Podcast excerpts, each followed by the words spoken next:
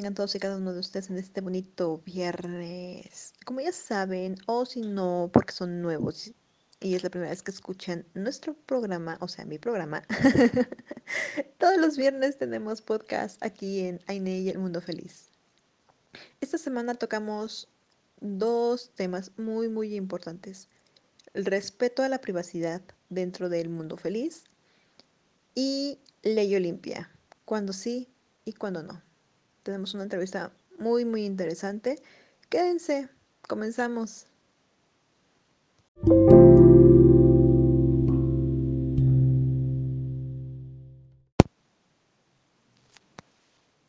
Y bueno, hablemos de la importancia de la privacidad y el respeto de esta. ¿Ok? Eh, muchas personas últimamente se vienen quejando de una serie de que se expusieron a fulanito, que se expusieron a la pareja tal, que si esto, que si el otro, que si aquello, que sí, que sí, que sí, que sí. Vamos a hablar un poquito al respecto, ¿sale? Es bien importante que si alguien tiene tus datos personales, o tú, mejor dicho, tienes los datos personales de alguien, pues no seas mala onda, por decirlo de alguna manera menos fuerte. Y los andas compartiendo por ahí. Yo en lo personal veo terrible, por ejemplo, cuando llega una pareja o un chico y las chicas, porque también hay chicas que lo hacen, ¿no? Que vienen y te dejan fotos, ya sea de su pareja o de alguien más. ¿No? Y te dicen, así ah, tú y yo podríamos pasarla súper, ¿no? Hay un single por ahí que hace mucho eso. Eh, y no, no me atrajo la idea, menos me gustó. Dije, a lo mejor es lo que muchos hacen porque fue al principio, hace como cinco años, cuando abrimos esta cuenta, bueno, nuestra cuenta de Twitter. Y dije, bueno, a lo mejor es como que algo normal, ¿no? Pero vas conociendo más personas y te das cuenta que no, que no es normal, ¿no? Que no es como que la carta de presentación. ¿No? Obviamente, pues, esta persona nunca me acabó de convencer, así como que, ah", y luego, pues, optó por otras opciones cancelándome a mí. Lo cual, pues, a lo mejor no viene al caso, pero, pues, influye, ¿no? En, en que sepas qué tipo de personas son, ¿no? En el momento en que una persona te comparte fotos de la intimidad suya, sí, pero con alguien más, sin que esa persona se entere, pues ya hay un, hay algo ahí que nos hace ruidito, ¿sale?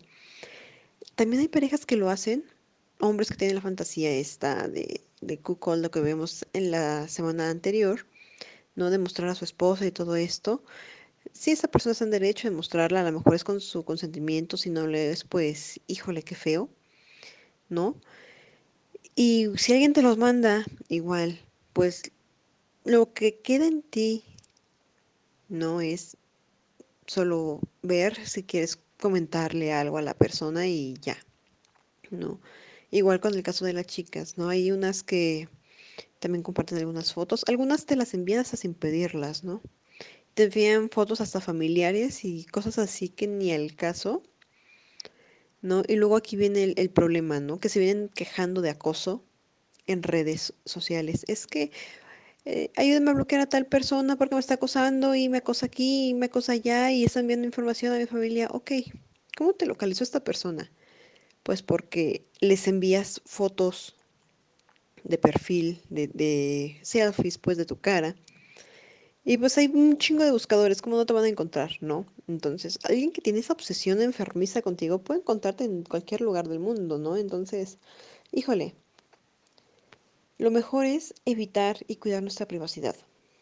No ser tan confiados con todo el mundo porque no sabes cómo es todo el mundo en realidad. Alguien puede nada más verlo y que se quede ahí, o alguien puede hacer mal uso de tus fotos, ¿no? Puede hacerse pasar por ti o por otra persona, sacar eh, provecho extorsionando, secuestrando, haciendo fraudes. Entonces, vamos a evitar esa parte. Debemos ser un poquito más desconfiados en general al compartir nuestras fotografías, nuestros videos. Eh, por, por privado, ¿no? Igual lo que compartimos en público hay que tener conciencia de qué estamos compartiendo, ¿ok?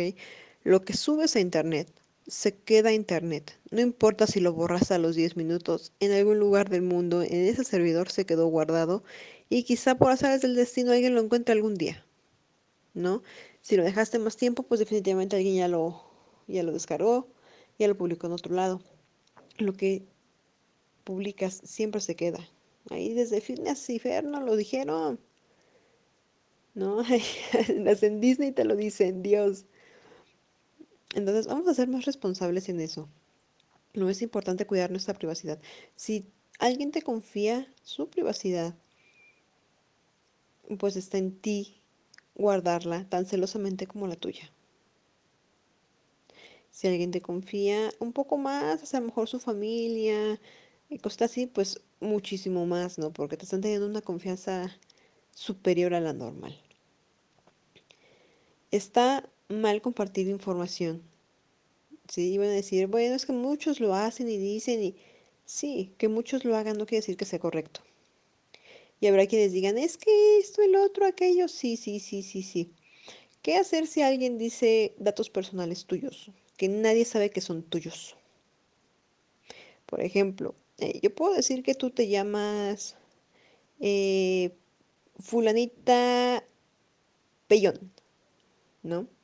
Así de, a fulanita Pellón le gusta esto y el otro y aquello. Ok, pero nadie del mundo sabe quién es fulanita Pellón, más que fulanita Pellón.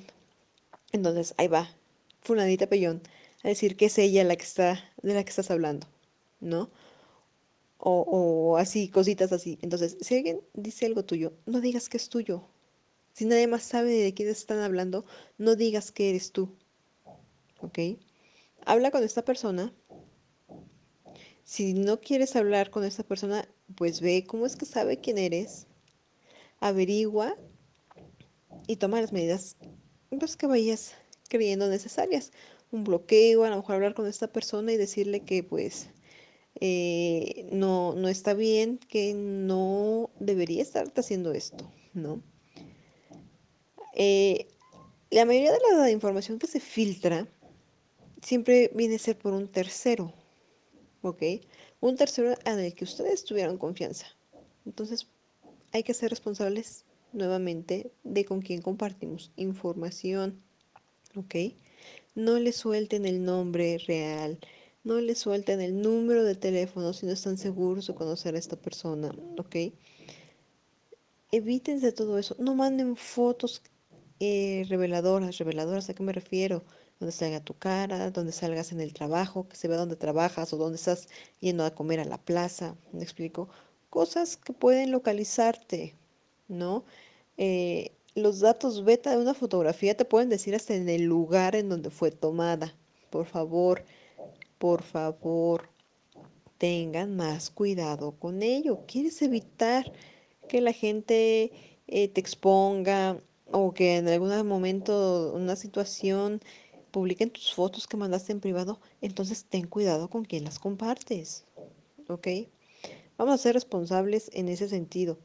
Si alguien te confía algo, guárdalo celosamente, no sea tuyo, de un amigo muy cercano, a lo mejor no es tu amigo y es un fulano más lejano que si ubicas pero no le hablas, pues igual, ¿no? No tienes tú por qué estar diciendo todo lo de ese fulano. ¿no? Y tengan cuidado a quienes tienen más de cerca y a quienes les confían en exceso esas cosas. Sobre todo, eh, tengan mucho cuidado con las chicas. Se va a oír feo y algo sexista, pero las chicas cuando ven amenazado su ego, o no les gusta cómo les hablas, o no les gusta cómo las tratas, incluso puede ser un comentario que no era malintencionado, pero en la cabeza de ellas ya se hizo un, una cacería, ¿no? Eh, pueden hacer que esta persona revele todo, todo lo tuyo.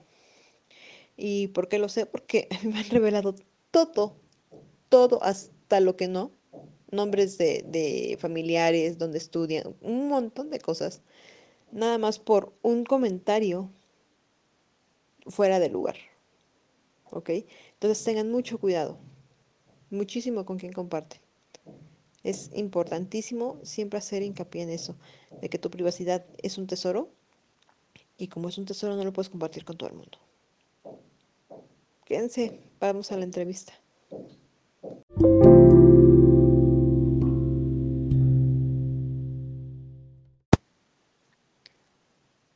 Doy la bienvenida de una forma muy especial a nuestra invitada del día de hoy.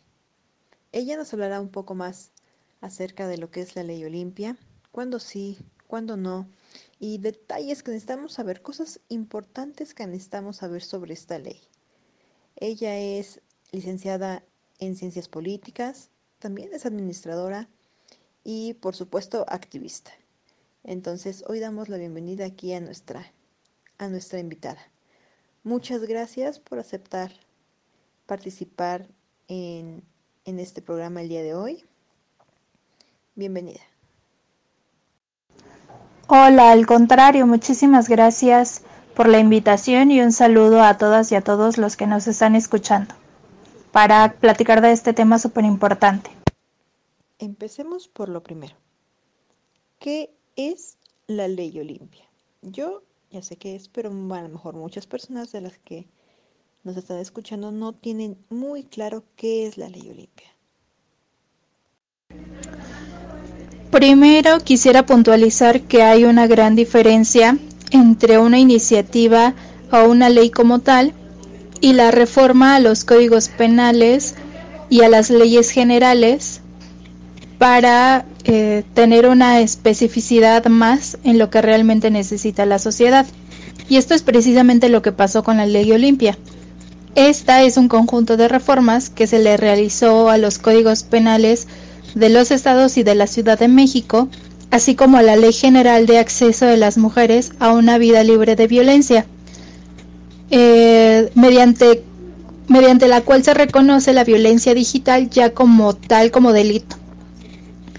Y eh, en esta ley general se reformó el, artículo 7 y se le agrega eh, pues en esta en estos actos de acoso de hostigamiento de amenazas y de vulneración de datos de, de datos personales y así como la difusión de contenido sexual ya sea en fotos en videos o en audios. Todos estos datos eh, se vulneran al momento de que son compartidos sin el consentimiento de la otra persona o mediante engaños, ya sea en medios digitales, es decir, redes sociales, o también en medios impresos. Y dentro de esta tipificación de la violencia digital y el ciberacoso, hay que tener muy en cuenta pues todas esas acciones que nos pueden llevar a ser cómplices. Es decir, cuando te burlas del ciberacoso, cuando compartes o difundes o, o, guardas contenido íntimo de alguna persona sin su consentimiento y no lo denuncias, o no denuncias a la persona que lo pasó en primera instancia, te vuelves cómplice, cuando no denuncias el acoso, o cuando convocas a molestar o humillar o a difundir el material privado de otra persona, eso también te hace cómplice, ¿no? Y aparte entrar en este, en este juego de, de la venta de packs y todo lo demás, eso también te hace cómplice. Entonces no hay que caer en eso y eh, es muy importante eh, identificar y frenar ese tipo de acciones. Eh, si no lo hacemos, eh, pues vienen las consecuencias que pueden ser sanciones tanto económicas que van hasta los 80 mil pesos o años de cárcel y estos años de cárcel y estas multas aumentan si tú eres eh, cercana a la persona que dañaron, es decir, si eres novio, si eres amigo, si eres eh, incluso familiar de la persona dañada o si eres un servidor público. Eso también aumenta las sanciones. Esta ley, la ley Olimpia, es únicamente a favor de las mujeres o también pueden usarla eh, hombres que hayan sufrido de este tipo de violencia, porque a fin de cuentas es, es un tipo de violencia el exponer cosas que no quieres que se expongan, que no dice tu autorización para ello, ¿no? Entonces, muchas personas tienen esa duda. ¿Esta ley es únicamente hacia un género, hacia ambos, es indistinto? ¿No? Tomando en cuenta la gran diversidad que hay hoy en día. Sí, por supuesto, pero primero hay que ver de dónde nace esa confusión. Y es precisamente porque más del 98% de las mujeres en diferentes rangos de edades han sufrido algún tipo de ciberacoso o acoso, cuando solamente alrededor de, del 2% o 3% de hombres eh, lo han vivido. Y todavía existe este estigma de que los hombres pues no denuncian cuando sufren este tipo de violencia. Las que denuncian y las que eh, se ponen en su papel de, de, exigencia de derechos y de justicia, pues han sido las mujeres, lamentablemente. Y esto también, pues es a causa de este sistema machista y patriarcal en el que vivimos. Y entonces, este, pero no cabe duda de que la ley Olimpia protege a hombres, protege a mujeres, protege a miembros de la comunidad LGBT más y protege a, menores de edad, eso también hay que recalcarlo. Eh, mujeres que, tienen menos de 18 años, hombres que también son menores de edad, eh, pueden acudir a la fiscalía para este, realizar sus denuncias con toda la evidencia pertinente. Ahora, veamos, ¿cuándo sí aplica la ley Olimpia y cuándo no aplica? Me refiero porque hay mucha confusión sobre esto y las personas creen que, por ejemplo, eh, si alguien pone tus fotos, a lo mejor de, de tu perfil privado en Instagram, por ejemplo, las publica en otra red social, algunas personas creen que esto ya aplica para la ley Olimpia, ¿no?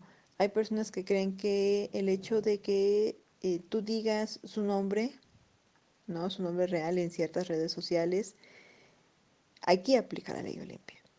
Hay personas que creen que por decir, eh, no sé, que vives en tal colonia, esto aplica a ley Olimpia. No.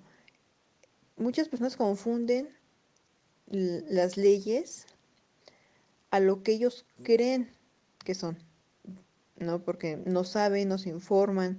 Entonces, ¿en qué caso sí aplica y cuándo de plano sí no aplica? Sí, bueno, su aplicación todavía suele ser muy confuso porque la ley Olimpia o esta iniciativa llamada Olimpia sí es muy específica en que se sancione la divulgación de videos, fotografías o de cualquier tipo de material que viole la privacidad de una persona, es decir, que se, que se difundan sin su consentimiento. Eh, sin embargo, si yo subo o subiera una fotografía a una red social y logran reconocerme y, lo, y me acosan y demás, no sería otro tipo de delito penal, no precisamente sería eh, el que ya está tipificado con la ley Olimpia. Entonces sí tendríamos que irnos a revisar los códigos penales. Podría ser violencia en razón de género, que es o que es otro tipo de delito, podría ser eh, sí delito un delito sexual pero eh, sí eh, hay que eh, hay que eh, pues hacer esta diferencia no igual si por alguna razón logran descubrir pues tu dirección o, o x o algún otro dato eh, no es ley olimpia como tal es otro tipo de delito que viene en las leyes generales. Entonces, este, porque, porque ese contenido fue, o sea, si lo, en cuanto una persona lo sube a una red social, pues ya es eh, contenido público con su conocimiento y consentimiento. Entonces, por eso hay que tener mucho cuidado en, en cómo compartimos las fotografías y en dónde. Y por ello también quisiera recalcar en el hecho de ejercer la sexualidad de una manera más segura. Por ejemplo, el sexting pues no es malo. La manera en, en que nos desarrollamos de manera sexual pues ha cambiado a través de los años. Y ahora con la pandemia pues el sexting está todo lo que da. Sin embargo, pues hay que reconocer los riesgos asociados a esta práctica, hay que hacerlo con confianza, sin precipitaciones, hay que confirmar que la otra persona con quienes compartimos pues nuestra intimidad también desee no solo aceptarlo, sino también este eh, compartirlo entre los dos, o sea que sea una decisión de dos. Hay que revisar nuestros celulares, hay que tener mucho cuidado el tipo de imágenes o videos que se quieren enviar. Hay también que eh, excluir imágenes o videos que pudieran identificarnos, es decir, como el rostro, nuestras marcas eh, corporales, objetos a nuestro alrededor etc, etc, y también nuestra ubicación. También hay que seleccionar las mejores aplicaciones para hacerlo. Es decir, a lo mejor que una imagen la envíes y que desaparezca a los 15 segundos de que se haya visto, ¿no? Y que no puedan obtenerse capturas de pantalla. También evitar el uso de redes públicas mediante este intercambio de intimidad. También hay que eh, verificar y centrar nuestra, nuestra atención eh, con quienes eh, compartimos estas imágenes, es decir, no, em, no equivocarnos de chat o no mandárselo a la persona correcta, etc. Y, y así como eh, pues compartimos las cosas y, como recibimos, pues así tratar de borrarlo casi de manera inmediata. Porque nuestro celular pues puede ser robado, se nos puede perder, etc. ¿no? Y entonces es mejor eliminar todo y también pedirle a la otra persona que lo haga. Entonces hay que tener seguridad, hay que tener sí confianza, pero sobre todo hay que tener eh, consentimiento. Anoche estaba eh, em, en Facebook, ¿no? Y en uno de tantos grupos, ya sabes, eh, una amiga publicó que qué pensábamos sobre ciertas cosas que se aplicaba la ley Olimpia en ese caso, te lo explico, ¿no? Es un grupo de niños, literalmente son de niños, porque son chicos como entre 10 y 15 años, donde suben y exponen fotos de sus novias que también tienen entre 10 y 15 años, ¿no? Y fotos así, pues, que no debería tomarse para empezar un, niño o una niña, ¿no? Pero que a fin de cuentas, por falta de supervisión, por falta de educación eh, cibernética, en este caso de que les digas a tus hijos qué no deben hacer en Internet, ¿no? Eh, a lo mejor por omisión, a lo mejor porque no sabes, ¿no? Pero mm, vaya, sigamos. Entonces estos chicos evidencian y exponen ahí a, sus novias, ¿no? Que igual son menores de edad que ellos. Una, mi amiga preguntaba, ¿en este caso también aplica la ley Olimpia? Yo creo que sí, ¿no? Eh, porque creo que se dio un caso hace poco en Ciudad de México donde precisamente eh, los participantes sean menores de edad.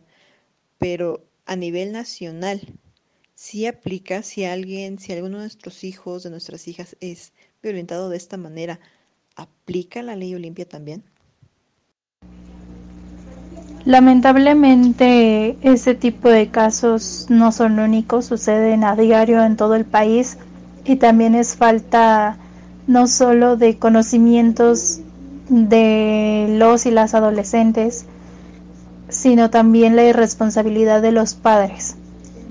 Y en este caso, pues primeramente se necesitaría una denuncia, ya sea por parte de las mujeres que están, o de las niñas, las adolescentes que están siendo exhibidas, y posteriormente, o, o más bien, si, si es en ese caso, si las mujeres, si las niñas o si las mujeres no quieren denunciar, los padres tendrían que hacer la denuncia.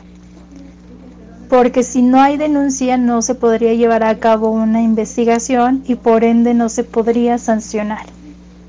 Eh, sí, y, y, otra cosa es que eh, también se puede dar, eh, o más bien hacer un llamado a autoridades familiares, o más bien de la familia, como el DIF, y ellos podrían hacer una intervención de qué es lo que está pasando en la familia y por qué eh, pues los niños y las niñas se exhiben en redes sociales de esa manera y por qué no hay una atención o una regulación por parte de los padres de familia, ¿no?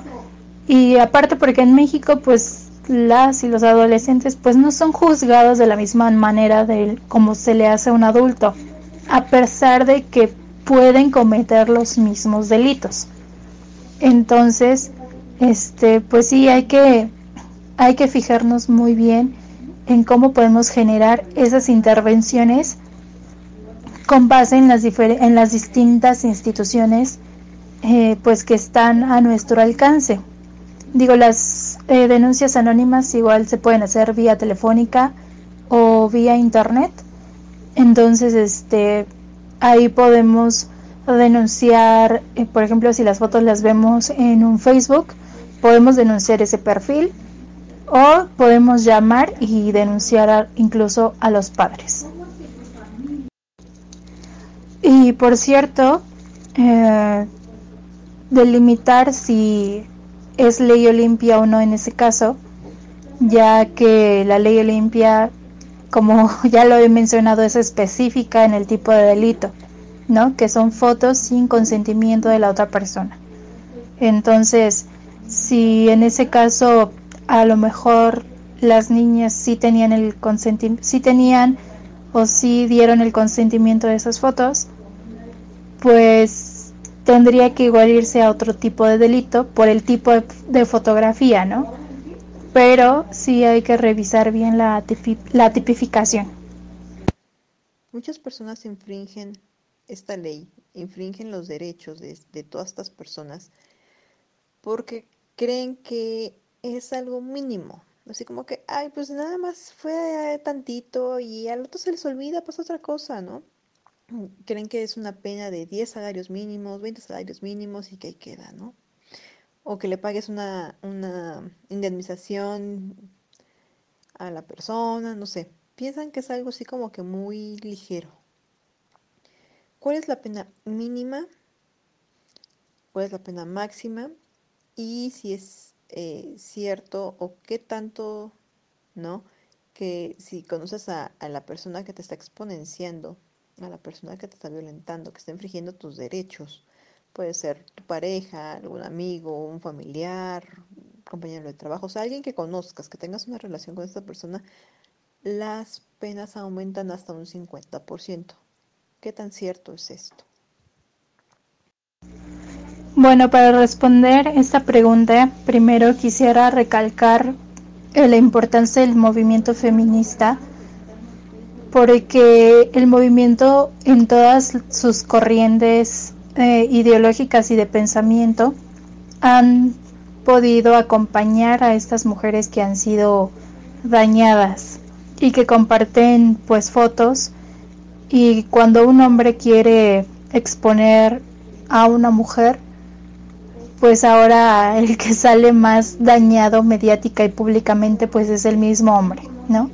Ya es machista, ya es violentador, ya es un chantajista y entonces eso ha ayudado pues que ahora sí que los hombres lo, lo piensen dos veces antes de querer exponer el material íntimo de una mujer. Y ahora es cierto que las penas eh, de cárcel y, y, multas económicas pues van aumentando con base en la relación que tú tenías con esa persona que dañaste o que quieres dañar. Por ejemplo, si una mujer es dañada por su hermano, por su primo, por un amigo, por su pareja o por alguien de su trabajo, la pena de cárcel y las multas sí aumentan.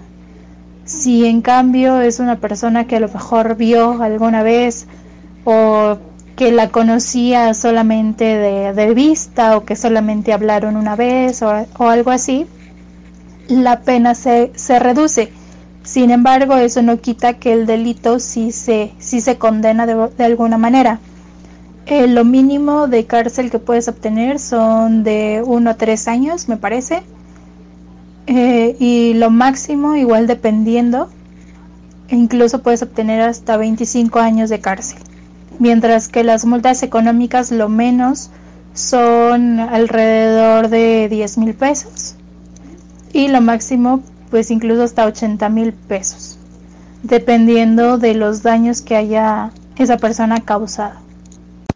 Y es importante, quiero recalcar esto, que el que no sepas, se me hace dificilísimo de creer, se me hace inverosímil, que no sepas que estás cometiendo un delito al hacerlo, ¿no? Así estés compartiendo una foto solamente con un amigo, ya hay un delito, ¿no? Entonces, que el no saber, entre comillas, ¿verdad? que estás cometiendo un delito no te exime de la ley, o sea, no te hace, no que la ley no aplique en ti, ni que la ley aplique menos fuerte en ti, ¿no? Es importante destacarlo, ¿no crees? Sí, totalmente. El que tú no tengas eh, conocimiento como tal de lo que trata la ley, eh, como ya lo mencionaste, no te exime de cometer algún delito y que ese delito sea sancionado en algún nivel. Es por ello que siempre debemos estar informados e informadas. Y más cuando esta ley, la verdad es que en este 2020 ha sido una de las leyes o de las iniciativas más polémicas y que ha estado en todos los medios de comunicación, donde la muchacha que inició este movimiento eh, pues ha estado en entrevistas, en foros y demás, ¿no? Entonces por ello es que hay que informarnos más eh, hay que saber compartir pues eh, nuestros, nuestras imágenes, hay que saber ser responsables con el ejercicio de nuestra sexualidad y sobre todo pues siempre pensando en no dañar a otra persona. Yo sé que hay muchas preguntas sobre la ley que a lo mejor no, no las podemos responder todas en este momento porque a lo mejor no nos hemos topado todavía con ellas, ¿no? Pero ¿dónde podrían eh, revisar bien esta información, eh, dónde podríamos descargarla, checarla, ¿no? Para, pues, tenerla, leerla, conocerla y hacerla valer si es necesario. Sí, sin duda aún existen muchos cuestionamientos sobre la ley y aún hay muchos vacíos que hay que llenar. Sin embargo, pues ha sido un gran logro y lo que yo recomendaría es ir directo a las leyes, es decir, revisar los diferentes códigos penales de los estados, así como la Ley General de Acceso de las Mujeres a una vida libre de violencia. Y, eh, y si quieren algo más en redes sociales, pues pueden buscar a Olimpia Coralmelo, que ella fue la primera mujer que alzó la voz contra la violencia digital y el ciberacoso y es por ello que la ley se llama así, Ley Olimpia, eh, en su nombre como reconocimiento a su lucha. O pueden buscar también en Instagram al, al colectivo de machos a hombres o en Facebook a masculinidades género-sensibles. Si no, pues busquen colectivos de su preferencia, estén informados y cualquier cosa, pues aquí estamos a la orden. Y ya la última. Eh, ¿Algo más que nos quieras agregar, añadir precisamente a esto de, la ley Olimpia? ¿Algo más que nos quieras decir sobre ella? Bueno, solamente para finalizar añadiría una reflexión y repensar el sistema machista en el que vivimos, que también afecta a hombres, ¿no? El machismo afecta a hombres, eh, afecta a, a, personas de la comunidad LGBT, no solo afecta a mujeres. Y este sistema nos ha llevado a crear leyes que combaten conductas que pensamos que eran normales, que pensamos que eran buenas, que pensamos que estaban bien y que no iba a pasar nada. Y entonces viene alguien a decir, o llega una mujer más bien a decir, esto está mal, esto me está violentando, esto no es correcto y no tengo por qué soportarlo. Entonces hay que repensar el cómo usamos redes sociales, con quién compartimos o ejercemos nuestra sexualidad. Hay que ser más re responsables en términos de afectividad, es, decir, la responsabilidad afectiva que ejercemos también durante nuestras relaciones formales y no formales, la manera en que interactuamos con otras y otros. Entonces eh, hay que ser eh, más críticos con todo esto tanto en nuestras acciones como en, en, las innovaciones tecnológicas. Porque usar redes sociales, usar Facebook, Twitter, Instagram y estar tuiteando, este, estar compartiendo postales, subiendo fotografías, no nos hace digitales, no nos hace ya personas capaces de comprender las situaciones que están hasta a nuestro alrededor o de o incluso de entender pues todas estas condiciones económicas, políticas y demás, ¿no? Entonces seamos más críticos, estemos informados y no dañemos a otras ni a otros. Esa sería mi reflexión y muchísimas gracias por la invitación. Me encanta esta última reflexión que nos dejas. Simplemente me, me encanta porque es, es verdad, ¿no? Tenemos que ser más responsables tanto de con quién compartimos nuestra sexualidad y, y todo esto, ¿no? Que parece que el, el, uso de las redes sociales nos han insensibilizado un poco. Y como comentas, ¿no? Que nos hacen normales ciertas conductas que no lo son, ¿no? Nunca ha sido eh, normal ni correcto, por ejemplo, compartir fotos de alguien más si te las, si te las confío, ¿no? videos y, y, demás cosas, ¿no? Muchísimas más cosas. Entonces, sí, hay que ser responsables para no dañar absolutamente a nadie, sin importar su sexo, su orientación, sus gustos, ¿no? Simplemente, wow. Y muchísimas gracias a ti por aceptar esta, esta invitación.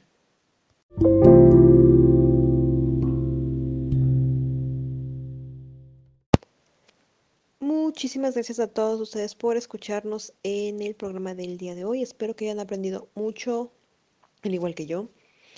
Que ahora sí tengan más conciencia de lo que hacen y de lo que no deben de hacer. No si alguna vez lo han hecho, pues sepan que, que han hecho mal, ¿ok?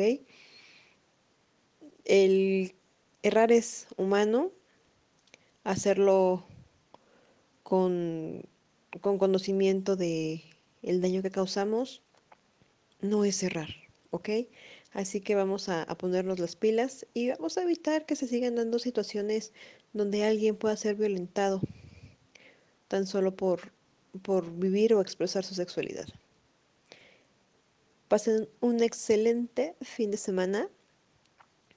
Póntese mal, hágalo bien, cuídese mucho, todos estamos en época de pandemia y según rumores hasta mayo o junio podría acabar esto, así que sean más responsables también en ese sentido. ¿Sale? Les mando un beso, no se mueran, y menos por COVID, por favor.